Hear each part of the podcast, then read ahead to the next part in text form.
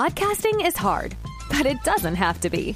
Introducing The Science of a Podcast, hosted by Spreaker from iHeart. This weekly podcast looks at the many sides of the podcasting industry, from success, growth, and technology to the varying challenges we all face. This is one podcast about podcasting you don't want to miss. New episodes launch every Tuesday.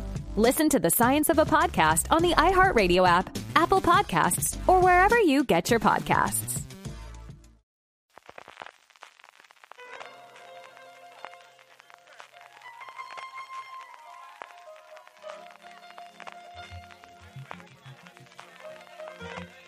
Estás escuchando Fuera de Series con CJ Navas.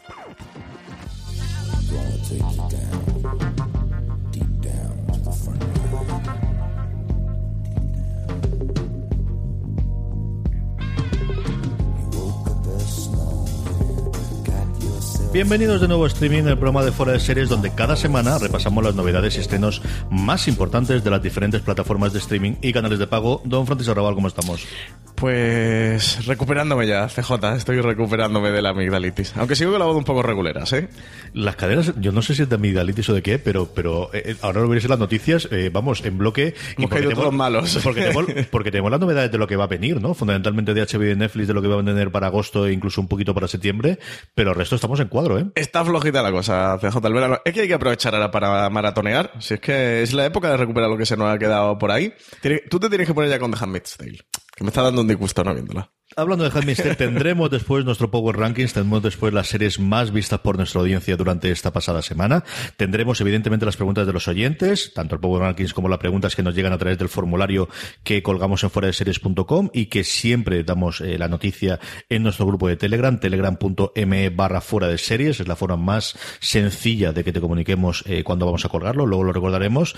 Pero como siempre, empezamos por las noticias y como os decía, lo primero, nos saltamos Amazon Prime Video, nos saltamos Filmin, es directamente HBO España. Pues, Francis. Pues sí, HBO España que tiene tres estrenos para esta semana. El primero el 30 de julio, cuarta temporada del Señor Ávila, que es una serie original de HBO Latinoamérica. Llega su cuarta y última temporada, después de ser galardonada con el Emmy a mejor serie extranjera. La serie se estrena simultáneamente en Latinoamérica, en Estados Unidos y aquí en España. Tiene una tanda de 10 episodios que van a dar cierre a esta historia.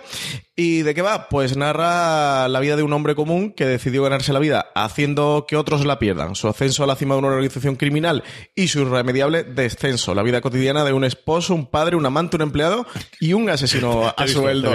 Me encanta lo de... Esposo, padre, hermano. sí. Eh, vaya, la, la vida de un asesino a sueldo tiene pinta de ser un Barry, pero este criminal, este, este chungo de verdad. Es cierto, esto nos ha pillado, que, que- que aquí ha llegado ya a estrenar las tres temporadas Sí, anteriores. Yo creo que si no, sí. es una cosa que con el signo de los tiempos que tenemos podría No tiene mala pinta, bien. ¿eh? No tiene mala pinta el señor Ávila este. Nos podíamos ver el primero, ahora que está la cosa un poquito floja de estreno y la ¿Pero ¿El primero de la primera o el primero de la cuarta? ¿Qué quieres No, el primero de la primera, hombre. El primero de la No, cuarta. no, no me hagas Primero esto. de la primera. Francis se va a ver las cuatro temporadas de Señor Ávila para comentarlo Para la semana que viene. Todo por la audiencia, di que sí. Más cositas. El 1 de agosto nos llega la cuarta temporada de Casual. Pues sí, después de tres temporadas ya de Casual llega también la última entrega de, de esta serie, que se convirtió en la primera comedia original de Hulu en ser nominada a los Globos de Oro y que ha tenido el respaldo de, de la crítica especializada. ¿De qué va este Casual? Pues sus protagonistas, un soltero que se llama Alex y su hermana, que es Valerie, eh, recién divorciada, que vuelven a vivir bajo el mismo techo. Se van a leccionar mutuamente sobre el loco mundo de las citas, mientras educan a la hija adolescente de ella.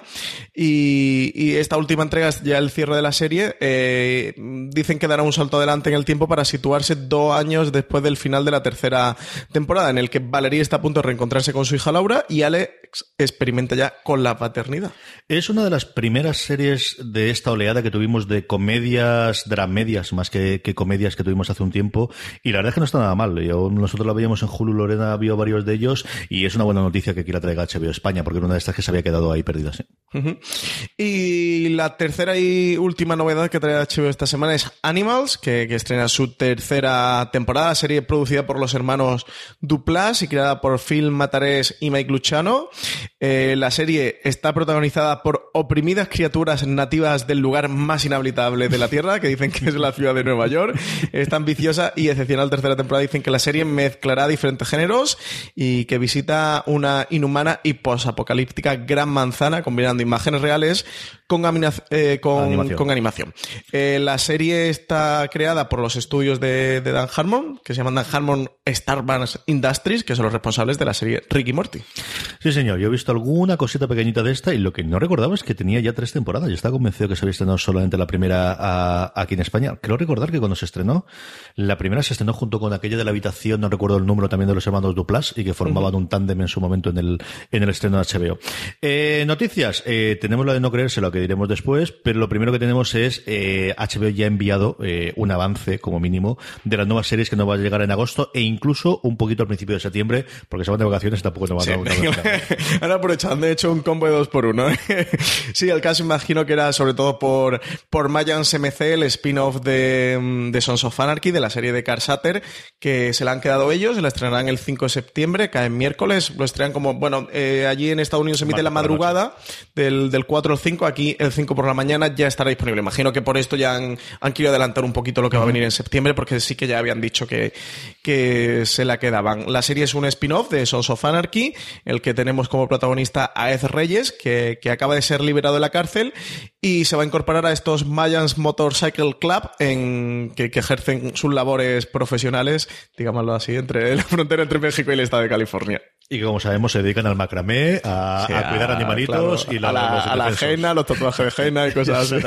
Artesanía, marroquinería en general. en general. En agosto, ¿tenemos algún estreno interesante que, que, la gente pueda ver?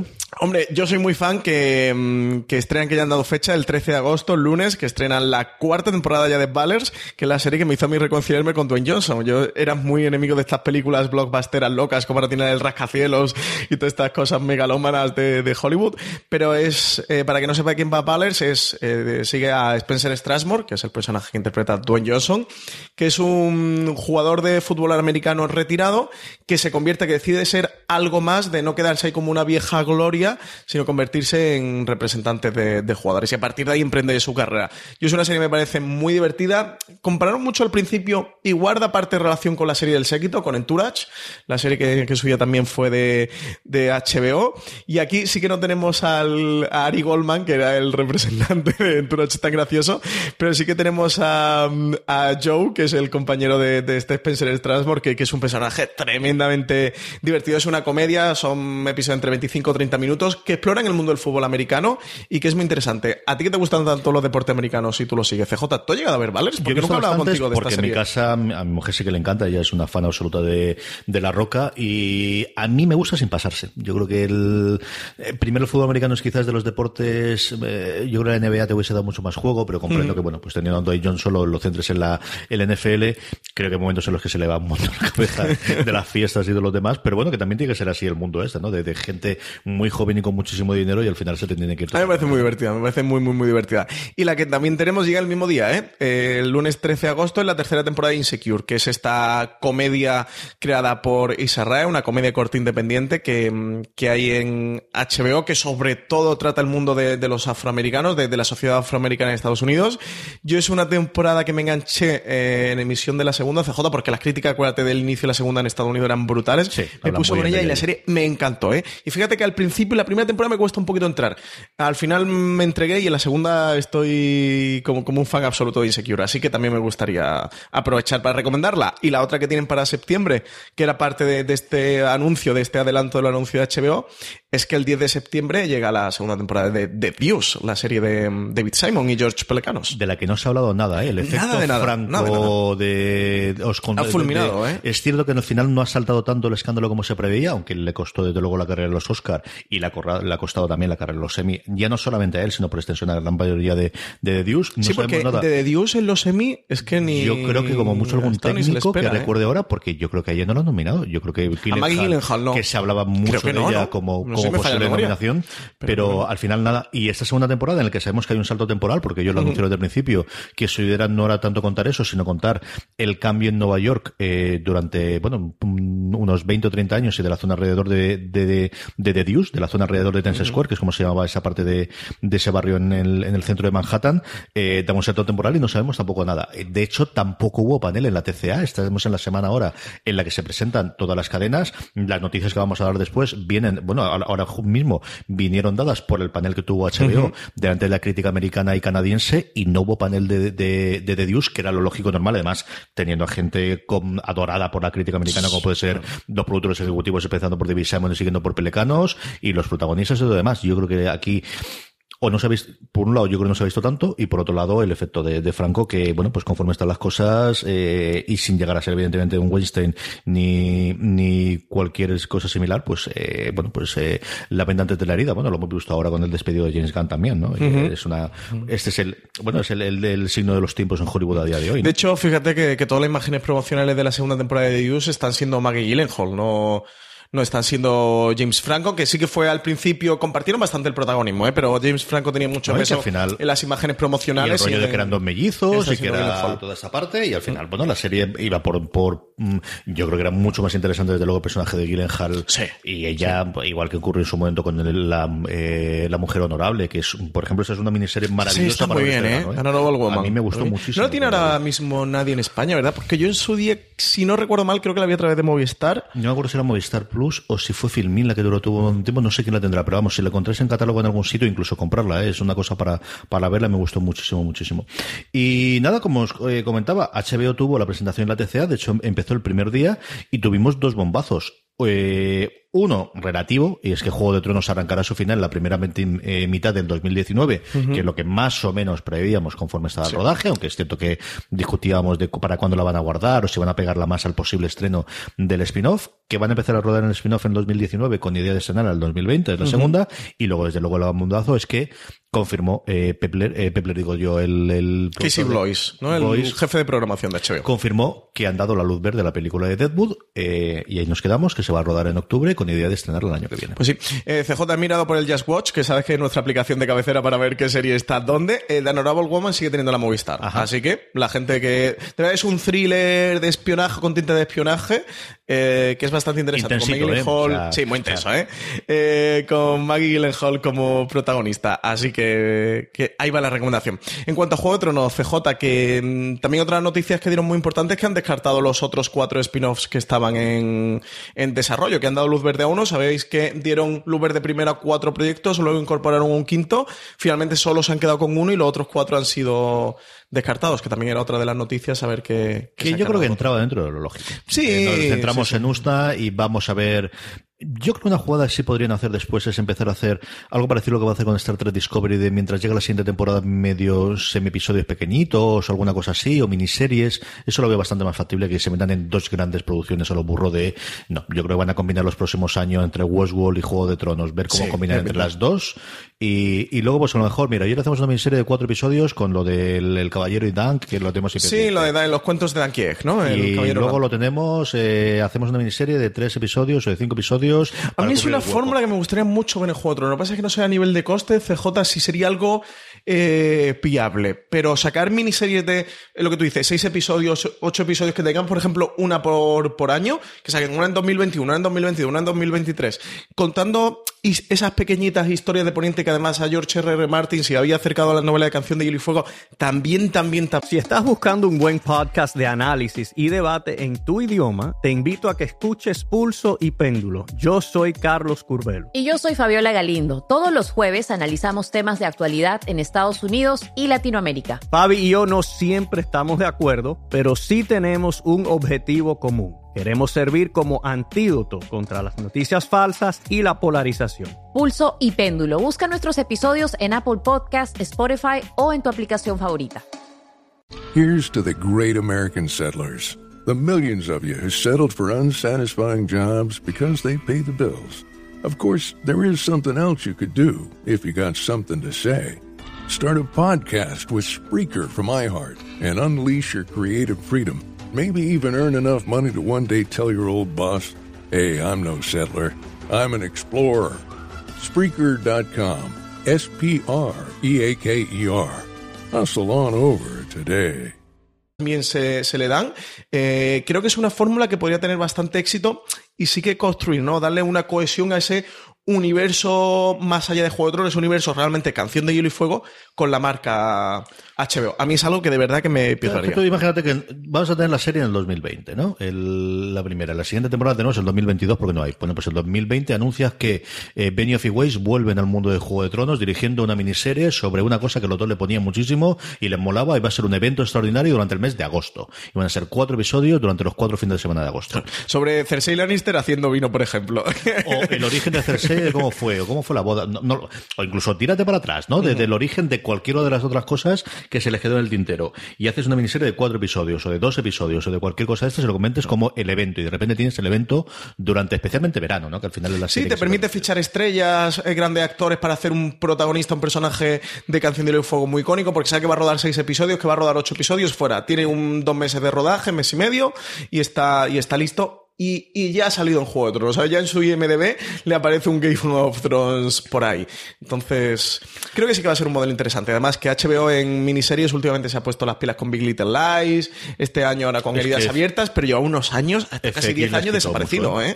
No tanto desaparecer, pero es cierto que FX les, les pasó por la derecha. Es que les adelantó totalmente. El modelo, entre por un lado, que leche es que FX hace muy buenas cosas. Es que es una cadena que es alucinante que funciona Tenemos que también tener un debate de la mejor cadena norteamericana de la CJ, porque FX, madre Dios, todo lo que estrena y, y es que los proyectos que llegan, es que hablan mucho de Amazon y de Netflix y tal, porque FX se gasta menos pasta y al final otros proyectos suenan muy gordos, pero también muchos de esos proyectos gordos luego cuando se estrenan, pues mira, pues tampoco son tan, tan, tan, tan potentes. Y es que lo de FX, todo lo que va anunciando van a saco, brutal, ¿eh? brutal.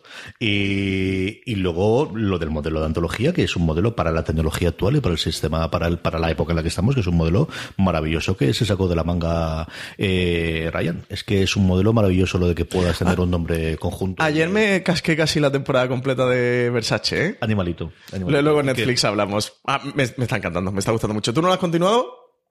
Y eso hasta el quinto, creo recordar. Vale, pues no- entonces vamos por ayer el me mismo. acordaba. El del, de la casa en el lago, ¿no? Ayer me acordé porque mis queridas hijas eh, tuvieron una sesión de vídeos musicales y salía Jennifer López en ellos haciendo El anillo para cuando, ¿no? No era el anillo, sino era otra, un poquito más infumable todavía. eh, y claro, como los vídeos eh, musicales a día de hoy están todos patrocinados por arriba y por abajo, eh, Jennifer salía con una camiseta de Versace, con el Versace Ah, en todos ¿sí? lados. Sí, sí, sí, vamos. Camiseta blanca, solamente, ni siquiera la medusa, eh, directamente el nombre en dorado en el anuncio. Y dije, mira, gracias, Jennifer, me han recordado que tengo que poner una primera vez. Luego hablamos en la parte de Netflix. América, sí, señor. Movistar Plus, Francis, una noticia que llevamos tiempo queriendo saber. Bueno, ha pasado muy deprisa así por la película de Deadwood. Que lo hemos comentado ya en 24 sitios, lo hemos comentado es en serie, lo hemos comentado de todos los lados. Sí, hay película, no, no sabemos todavía no va a haber nada de más. Y que le Eh, tenemos muchas ganas, que estaría Max. Shane, ¿no? Lo de David Milch no han confirmado por ahí si era el guion, pero imagino que no hay un proyecto de película posible sin Es Milch, seguro, seguro, seguro. Y sabemos que Timothy Olyphant y Max Shane estarán en la película y no sabemos mucho más. Y contaremos, y desde luego yo creo que esa sí es una grandísima excusa para en fuera de series hacer una especie de rampa de lanzamiento hasta la película, que luego no esperemos que no se va a decir.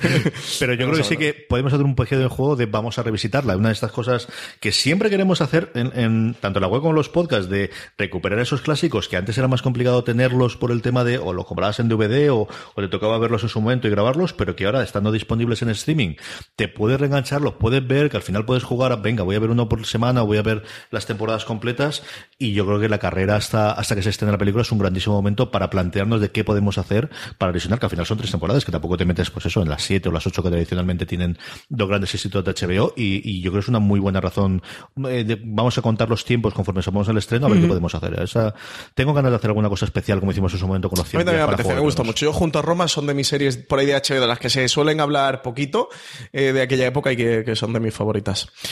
Movistar Plus, Francis. Pues Movistar Plus, ya esta semana ya lo podemos contar, CJ, y es que Movistar Plus traerá Castle Rock a España. Nos, nos preguntaba la semana pasada un oyente, eh, no lo podíamos comentar, pero ya sí, ya ellos lo han hecho oficial a través de su Twitter. ¿Y qué, qué va a ser este Castle Rock? que es esta serie que, que está preparando JJ Abrams con su Bat Robot en Hulu? Bueno, pues Francis sabría eso, pero yo he visto ya dos episodios. decir. y yo ninguno. Que- Me has puesto en mi sitio, eh, Vamos a ver. Este programa. eh, yo no soy un gran fan de Stephen King. Eh, sus novelas. Yo soy un gran fan- eh, fan de Stephen King, el personaje.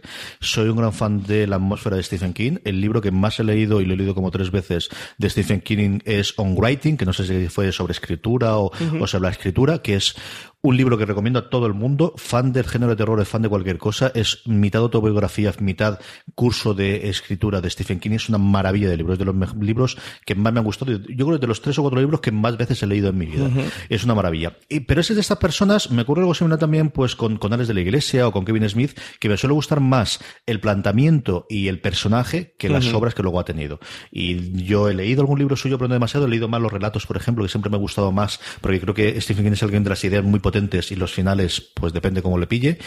Eh, he visto algunas de sus adaptaciones tanto a serie como, como a cine, pero tampoco absolutamente todas. No soy un gran conocedor del, de la obra en ese sentido. O sea, no penséis que soy el, desde luego alguien para, para esa parte.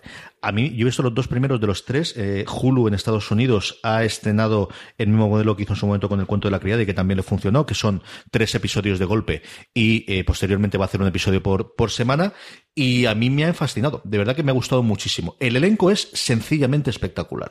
Es una verdadera animalada los actores y actrices que tiene delante de la cámara la serie, empezando por Terry O'Quinn, ¿no? que es de las primeras personas que te llaman, pero a partir de ahí una mm, interpretaciones y una cantidad de gente sencillamente alucinante. Y luego, yo tengo mucha curiosidad por ver el episodio que va a hacer Mark Bernardin, que sé que escribe un episodio eh, más adelante de la temporada, que era el- la persona que hace con Kevin Smith, que hablaba antes de él, eh, on Batman, el programa en YouTube eh, todas las semanas, hablando un poquito de la cultura pop, eh, que me gusta mucho verlos a los dos.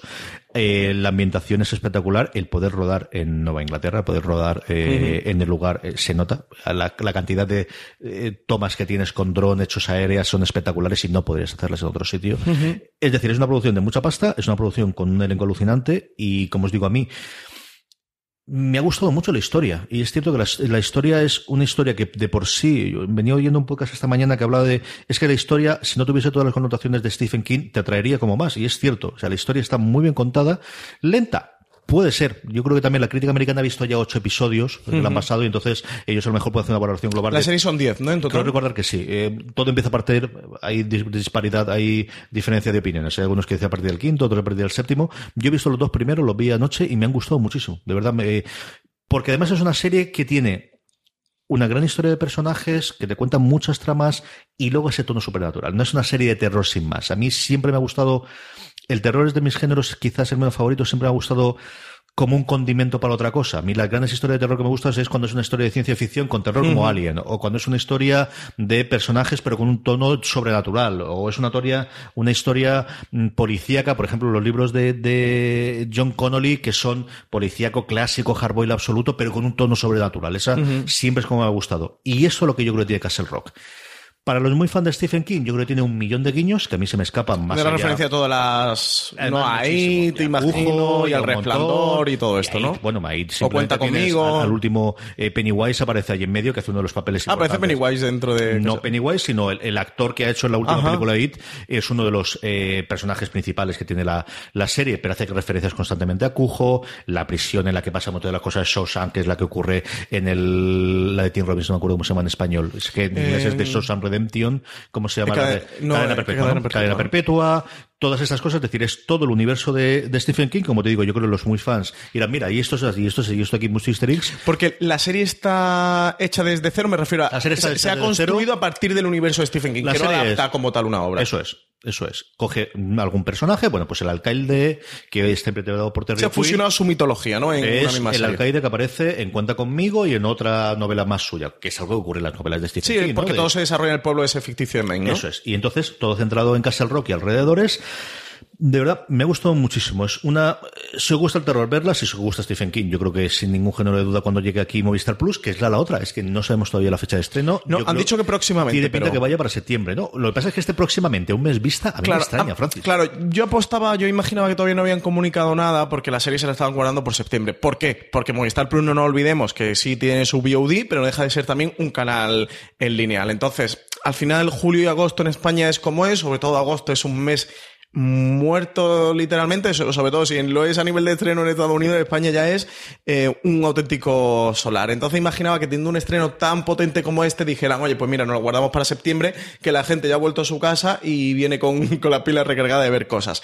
Cuando han puesto próximamente CJ, creo que eh, optarán por, imagino que pues en 15, 20 días. A mí me extraña el próximamente, porque que no hayan dicho una fecha, o sea, un próximamente es de 15-20 días hacia atrás. Y si es de 15-20 días hacia atrás, dices una fecha. Cuando no la dices es porque la han estrenado en Estados Unidos, eh, tú ya tienes que decir que la tienes para que la gente no empiece a pirateársela y la vea por ti legalmente porque ya le has dicho que la vas a tener, pero imagino que es porque no con programación no se han puesto de acuerdo qué día. Imagino que es una cuestión de, que en programación no la han encajado. No en que no nos quieran contar la fecha, sino en que realmente yo ahora mismo tampoco sabe qué día, qué fecha, la, qué día la van a poner por una cuestión de, programación, que a lo mejor se le haya echado un poco la cosa encima. Al final, estas cosas pueden parecer un poco raras desde fuera, pero por dentro, además tú y yo lo sabemos que, funciona, que funciona así. Y si la persona encargada de programación no lo tiene muy claro, pues no, no nos pueden decir un día, evidentemente.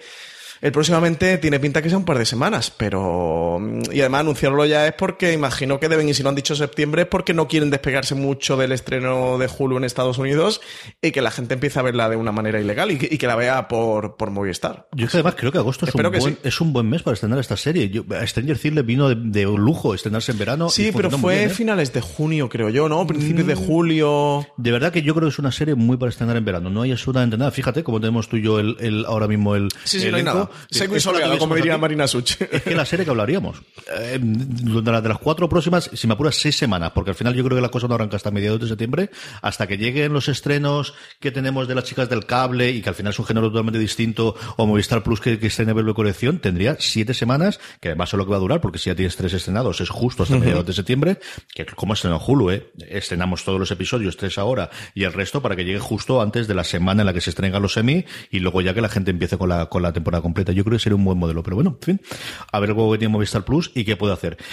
Netflix, Francis, vamos con estrenos. El 3 de agosto, el próximo viernes, tenemos una, dos y tres terceras temporadas que se estrenan. Sí, tres terceras. Tenemos El Tirador temporada 3, que, que es la serie, ya sabéis, esta sobre un cuando un archienemigo revela información sobre el pasado del padre de Bob Lee, el veterano francotirador es arrestado en una conspiración que galpea muy cerca de casa. No me digas, no me, no me no, Ahí lo tenemos, The Shooter, la serie que, que trae que ya venía trayendo Netflix la temporada anterior y trae la tercera. Y esta es de las que estrenan a episodio por temporada, por, por semana, no recuerdo mal, porque se estrena simultáneamente. Sí, esta va eh, semana a semana. Luego tenemos un estreno CJ que es I Am a Killer, que es una serie documental sobre asesinos condenados a muerte que narran en primera persona los escalofriantes actos que cometieron. Esta tiene muy buena pinta. No sé si, si vamos a tener estómago para poder verla, pero esta tiene muy, muy buena pinta. Ya de Netflix, creo que por marzo-abril. Nos hablaron de ella y hicieron un primer avance y nos comentaron algo y de verdad que tiene una buena pinta. Luego tenemos también Mr. Sunshine, que es una joven que se fue a Estados Unidos tras el incidente de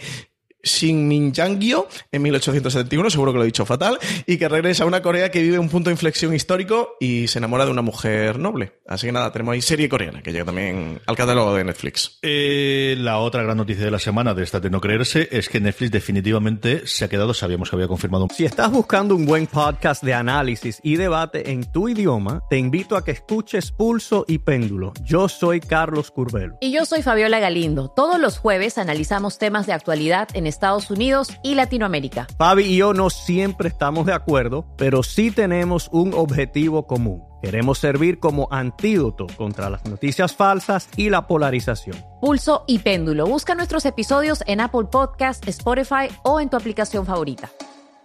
Here's to the great American settlers. The millions of you who settled for unsatisfying jobs because they pay the bills. Of course, there is something else you could do if you got something to say. Start a podcast with Spreaker from iHeart and unleash your creative freedom. Maybe even earn enough money to one day tell your old boss, hey, I'm no settler, I'm an explorer. Spreaker.com. S P R E A K E R. Hustle on over today. piloto, pero ya lo ha confirmado oficialmente, se ha quedado con la cuarto intento de, de adaptación y esta la definitiva de uno de mis cómics favoritos de los últimos tiempos, que es Locan Key. Pues sí, a la cuarta bala vencida, en el caso de televisión, a la tercera bala vencida es que por fin Locan Key vamos a poderla verla como, como una serie de televisión. El proyecto ya fue descartado por Hulu, por Fox y por Universal en su momento. La última de ellas fue Hulu, que parecía que sí que se lo iba a quedar y en último momento con un, con un piloto terminó descartándola. Eh, Netflix ya ha confirmado que, que se la queda, que, mm, que el- la serie va a tener 10 episodios de una hora de duración y que están desarrollando el, el proyecto con nuevos guiones y un nuevo reparto. Joe Hill, que es el creador del cómic original, será el guionista y productor ejecutivo de la serie, mientras que Carlton Cuse y Meredith Averill van a ejercer como showrunners. Oye, que no mal showrunner, ¿eh? Carlton Cuse para Key. absoluto. En absoluto, en absoluto. Y, y estaba ya en el, él estaba en la en el proyecto de Hulu. De Hulu ha sido de los pocos que han sobrevivido. El ¿no? equipo Al- técnico se mantiene, lo que no está nada claro es eso, es el que han rodado un piloto nuevo con, con elenco nuevo del que no sabemos nada a día de hoy. Y bueno, pues tengo muchas, muchas ganas de verla. Eh, novedades de agosto de Netflix, ¿qué cositas tenemos, Francis? Pues tenemos bastantes novedades en, en agosto en Netflix, no tantas como es lo habitual, pero sí tenemos alguna cosita. Tenemos CJ el 17 de agosto Desencanto, la serie de animación de Matt Groening. Este cruce entre Futurama y, Juego de Tronos con una temporada de 10 episodios. Sabemos que va a tener una segunda temporada también de 10 episodios, así que como mínimo veremos 20 episodios de, de Desencanto. Luego también tenemos 24 de agosto The Innocents, una serie ahí con un misterio sobrenatural bastante prometedora. 10 de agosto también llega La Casa de las Flores, esta serie mexicana, un drama que tiene como una pinta de a dos metros bajo tierra con un Paco León de revuelo y polémica alrededor. También 24 de agosto estrena Ghoul, una serie de, de tengo terror. ganas de ver. Esa es de Blumhouse, ¿no? La de- Es de tres episodios de algo que ocurre en una cárcel y bueno, pues alguien lo transforman en Google, parece ser. El tráiler a mí me pareció inquietante y tengo es de las primeras cositas que hace Blumhouse en televisión, que es donde está a empezando. la gente que a mí me parece detestable, que es la segunda temporada de Ozark, de J. Qué horror de serie. ¿Por qué, ¿Por qué gusta esta serie Porque del no Jason tiene- Bateman? Porque los restos somos humanos y tú ni tienes corazón ni tienes nada. serie. Pues 31 de agosto llega la segunda temporada de Ozark, que sé que hay mucha gente que, que está esperándola. A ti, bueno, fíjate los semis. Dos nominaciones a director. Dos. Ozark tiene dos nominaciones a dirección, ¿eh? Flipa. Jason Bateman entre ellos, ¿no? Flipa. No, no, tiene el lector, lo tiene él, desde luego, no lo tiene JJ Simmons, pero lo tiene Bateman, pero es que tiene dos Que nominaciones manda, manda, manda. a mejor dirección. O sea, que es una cosa que dices, en fin, mejor dirección solamente las tienes aquí. Pues sí, solamente la tienen aquí. Eh, querías hablar un poquito de Versace, ¿no? Pues sí, quería hablar un poquito de Versace porque ya voy por el quinto episodio y me quedan cuatro para terminar. Son nueve en total. Me pegué es un maratón. Ah, Vi el primero en su momento y ayer cogí y me pegué maratón para, para casi cargármela. Yo creo que, que a lo largo de esta semana ya me la, me la cargo. Y nada, decir que me ha gustado mucho. Es que una serie de la que creo que ha sido de las buenas que se nos ha quedado por ahí un poquito fuera del radar. Creo que nosotros desde streaming no le hemos dado mucha bola porque no vimos mucho más allá del primero. Sí, cuando vimos el primero lo comentamos y dijimos que nos gustó bastante y es que la serie está genial. El chico que hace de Andrew Cunningham, que es... ¿Cómo se llama el actor? Que además está nominado, ¿eh? Está nominado a Mejor Actor de... mm, No me acuerdo, pero te lo miro mientras. De miniserie. Él está fabuloso y la serie es muy interesante, muy interesante porque... mm, no es tanto un retrato eh, de lo que era Versace en su época y en su momento, que sí, que sí que lo vais recuperando, sobre todo a través de, fa- de flashback, porque el, el primer episodio comienza ya directamente con el asesinato de Versace y a partir de ahí tira hacia atrás para reconstruir los hechos. Eh, co- como sí que analizar quién era Stanley Cunanan, que, que era un asesino en serie, que en el momento de, de matar a Giannis Versace ya venía de cometer un tercer asesinato, creo, que el de Versace es el cuarto, y hasta que no asesina a Versace, bueno, la policía sí parece que se lo toma en serio, pero no que hicieron todo, todo lo que podían, ¿no? Un poco también al hilo de por donde iba la primera temporada American Crime Story con, con el caso de, de O.J. Simpson, esa, esa crítica al sistema policial y al sistema judicial de Estados Unidos que está construyendo Ryan Murphy con, con esta serie antológica. De verdad que creo que está muy bien, creo que ha podido pasar un poquito desapercibida.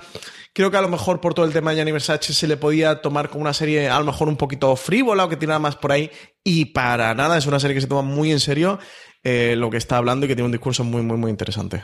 Darren Criss es Darren el actor. Criss, Eh, es una serie que Ryan Murphy, la primera entrevista que dio después de su fichaje por Netflix, decía que lamentaba que no se hubiese hablado más de ella porque está muy, muy Es que orgulloso. es muy buena, ¿eh? Y luego de mi elenco alrededor, sobre todo Alberto Rey, habla maravillas de ella. Alberto tuvo una campaña de cuestión de un mes, de creo que de, de cada cuatro artículos que tenía el mundo, dos era sobre que teníamos que verla y tenía toda la razón que un santo, como suele ser el norma también habitual. La serie es muy buena. Y tiene el, el último episodio que he visto, que, que creo creo que es el, el quinto, pero a lo mejor es el cuarto, me estoy equivocando, creo que es el quinto, el de La Casa en el Lago, creo que se llama el episodio La Casa en el Lago de, de House of, of the Boat, y es un episodio maravilloso. Está nominado ¿eh? ese episodio a mejor guion dentro del, de los Emmy. Y es que de verdad que, que ese episodio es fantástico, fantástico. Pero es que no puedo decir nada. Es que me, me, me entran muchas ganas de, de comentarlo contigo, de striparlo un poquito. Pero, pero los oyentes me van a matar. Así que, que lo dejo por ahí. Que tenéis que ver la serie y tenéis que ver el episodio. Que de verdad que, que creo que os va a gustar mucho.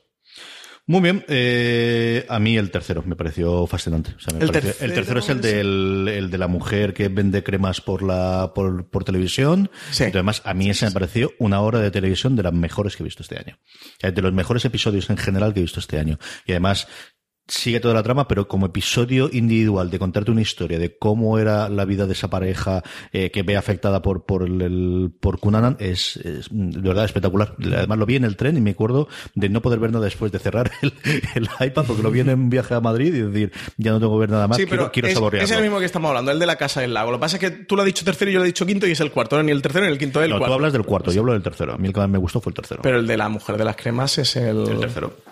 El tercero no es de la Casa del Lago, es el tercero.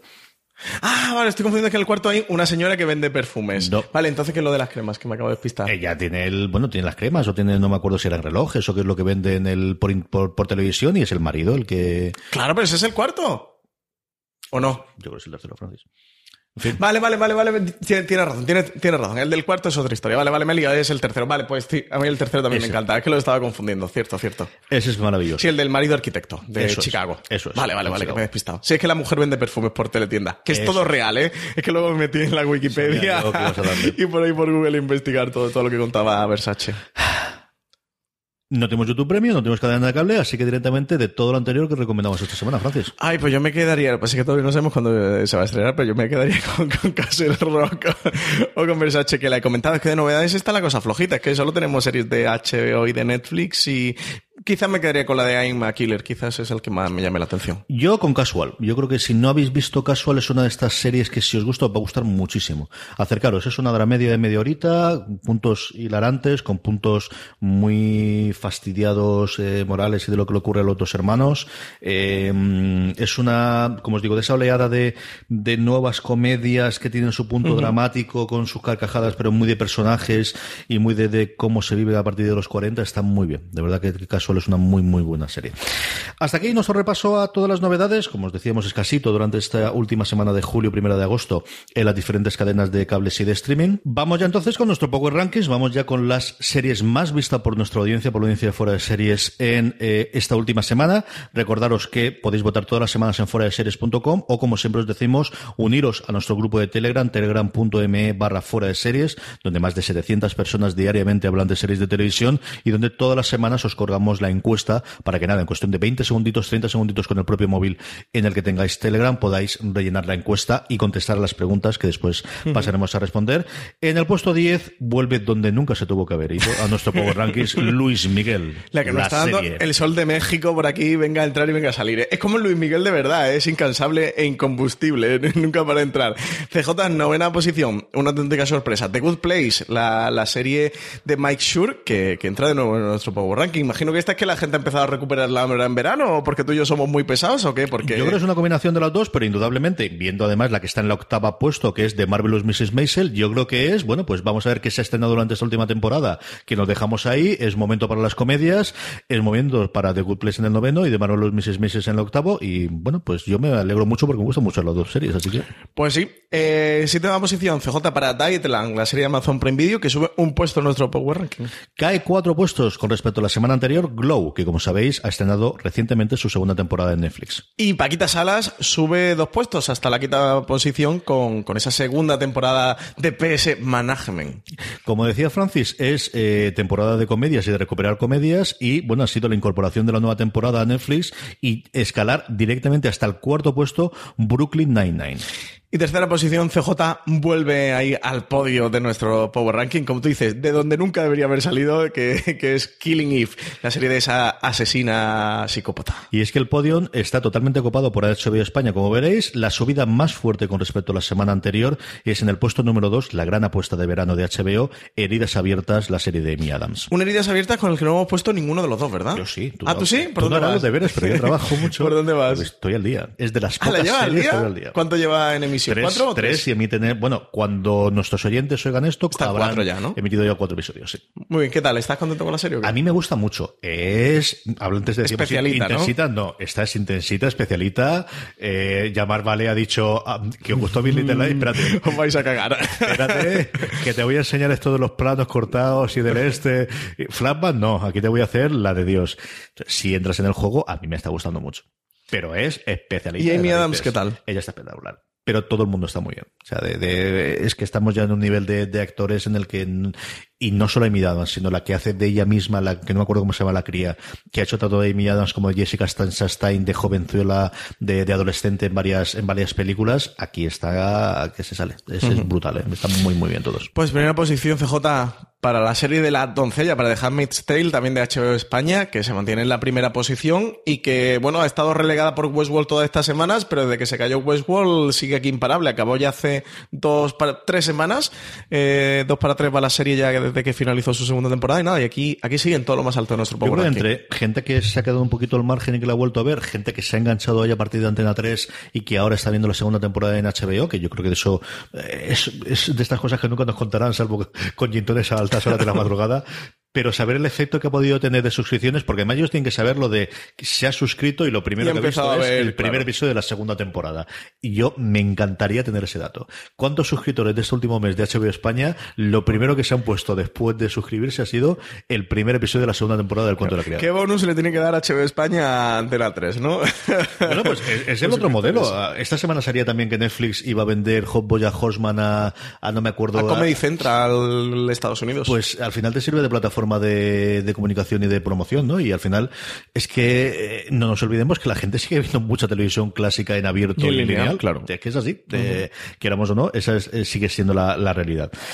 Vamos con las preguntas de los oyentes, las preguntas que nos hacen a través del mismo formulario para el Power Rankings todas las semanas. La primera nos la hace Johan Moreno y nos pregunta, Francis, si creemos que la plataforma de DC llegará a España y si llegará de lanzamiento posteriormente. Yo que llegara a España, cabría esperar que sí, ¿no? O sea, ¿quién no va a venir ya a España? Cuando, cuando vino Netflix era como, oh Dios, Netflix va a venir a España, ya no cabe duda que, que lleguen todas. Y alguna más que ya sabemos que se está rumoreando por aquí que todavía no podemos comentar. Eh, de lanzamiento inicial, yo creo que no, porque de hecho yo los planes ya lo han confirmado que, que no van a salir en otro país que no sea Estados Unidos, o sea, ni, ni incluso el Reino Unido.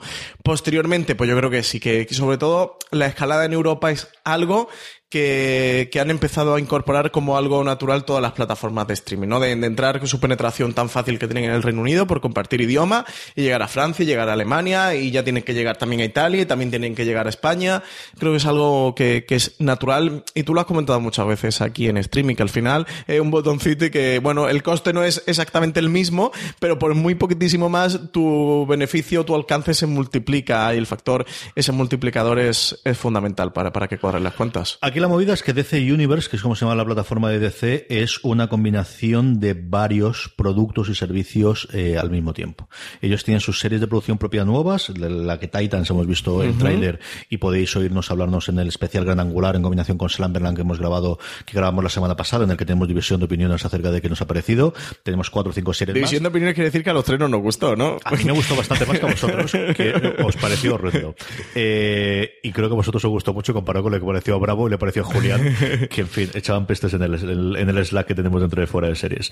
Eh, dicho eso, tenemos cuatro o cinco series ahí de lo que sí que tienen los derechos. Pero es que además tienen las series de animación, que es una maravilla. Y yo no sé cómo están los derechos de esas series de animación. No sé si son íntegros de DC o no. Pero es que además tienen películas. Dice lo de Batman la serie animada y Todas todo- desde Superman la serie de- animada, la Justicia de la desde Liga la 40 serie años para animada. atrás, y luego la colección de películas que tienen de animación que ellos sacan como cuatro o cinco todos Sí, los sacan años. muchas, sacan un muchas, porrón. sí, muchísimas. luego tienen películas porque tienen muchas películas del, del mundo de DC desde el Superman clásico de Donner toda la trilogía del, del Caballero Oscuro de esta, toda la parte de Tim Burton, de esa yo estoy casi seguro que los derechos internacionales no lo tienen. Y, y luego la parte del cómic, que ahí sí que desconozco totalmente Sí cómo que está han la dicho cosa. que tenían catálogo clásico del cómic. Bueno, me refiero a catálogo clásico, no, perdón, quito la palabra clásico. Que Cómic. tenían catálogo de cómic de cómic lo ¿no? que tienen es una cosa recurrente y variable, a diferencia de lo que tiene Marvel, que lo que tienes es, no, no absolutamente todo, porque siguen escaneando, pero aproximadamente de lo que se ha publicado de cuatro meses atrás hacia mm, el principio El de los tiempos, lo tienes dentro de su aplicación. DC lo que dice, yo no he podido trastearlo, porque eh, quiero a ver si me doy de alta del servicio con el VPN, a ver si funciona o no, que no lo tengo claro por saber cómo funciona.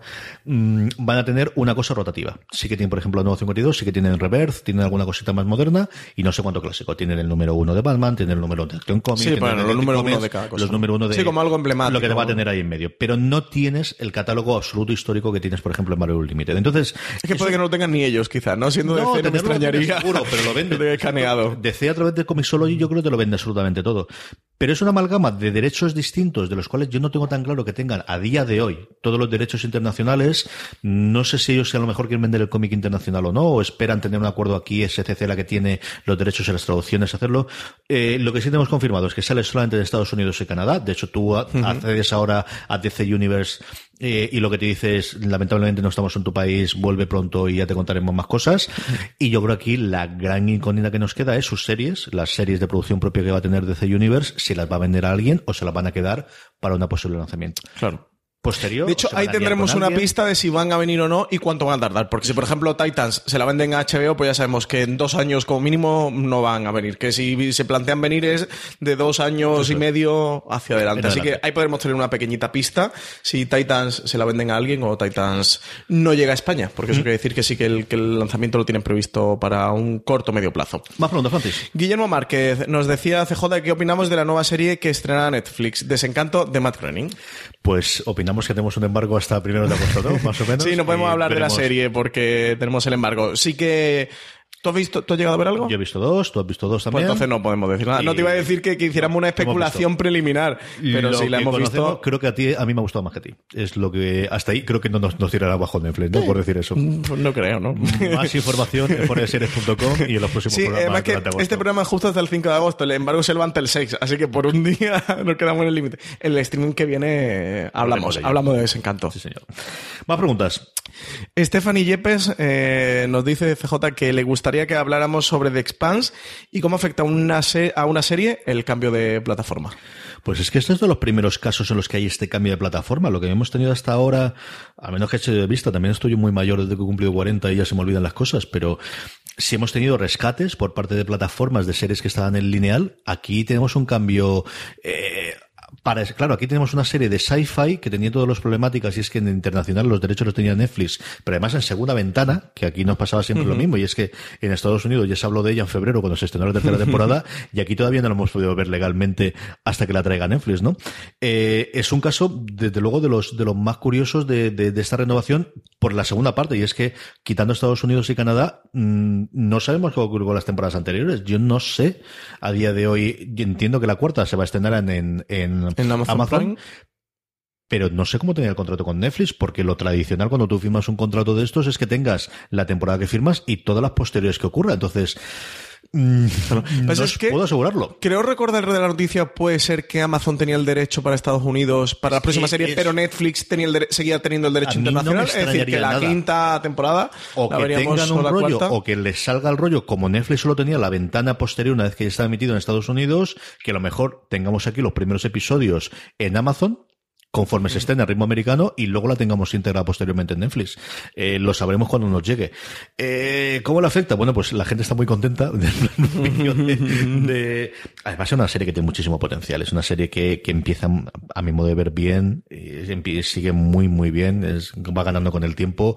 Es una de las grandes series de ciencia ficción que tenemos a día de hoy, a falta de ver qué nos puede traer la gente de Apple especialmente, que es la que tiene tres o cuatro proyectos brutales. eh, por un lado, la adaptación de Fundación y por otro lado, lo, lo nuevo que puede hacer Ronald de Moore eh, a nivel de ciencia ficción, que ya lo único que sabemos eso es el proyecto de ciencia ficción de Ronald de Moore. Es como eh, en Hollywood lo han llamado.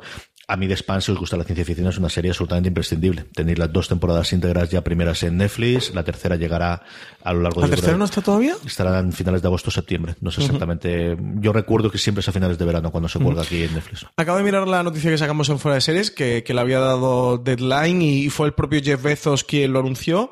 Eh, sí, la serie tendría cuarta temporada, que se verá en Estados Unidos solo en Amazon, pero Netflix sigue teniendo los derechos de emisión internacional. Es decir, que aunque la haya rescatado en Amazon, en España, o si algún oyente latinoamericano nos está escuchando, pues la verá a través de, de su Netflix.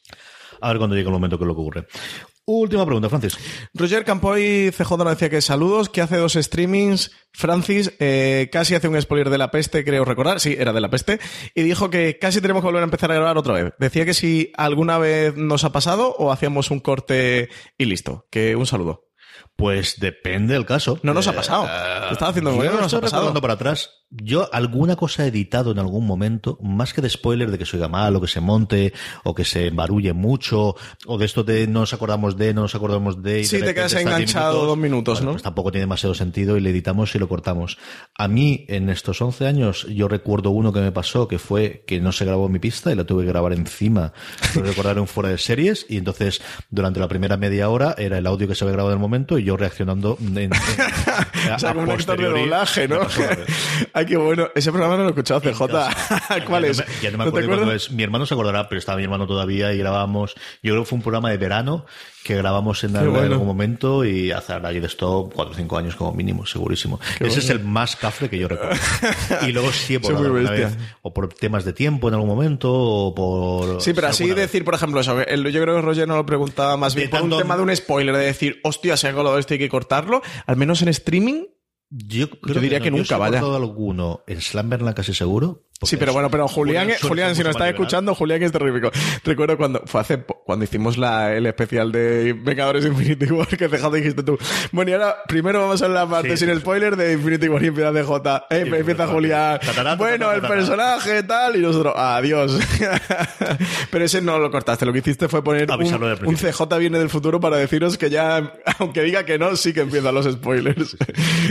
Esta es otra de las cosas que sí que hemos hecho alguna vez. Yo lo cogí la idea, la gente de Dice Tower, eh, Summer lo, lo hace de vez en cuando, que es el Summer del futuro te dice que es lo que está ocurriendo después, y yo creo que no es un mal modelo, ¿no? De repente pones un corte de voz, le dices que vienes del futuro. Sí, sí, que al final somos humanos y a veces se te escapa. No, no, yo creo que nosotros no, porque sí que tenemos ya mucho el control y la verdad es que nosotros no, da- no nos anda mucho la turra con el tema de los spoilers porque somos bastante precavidos y, y eso. Yo, por ejemplo, aquel día te iba a hacer un comentario justo cuando me sé, digo, no, no, es que este comentario es un súper spoiler de la serie.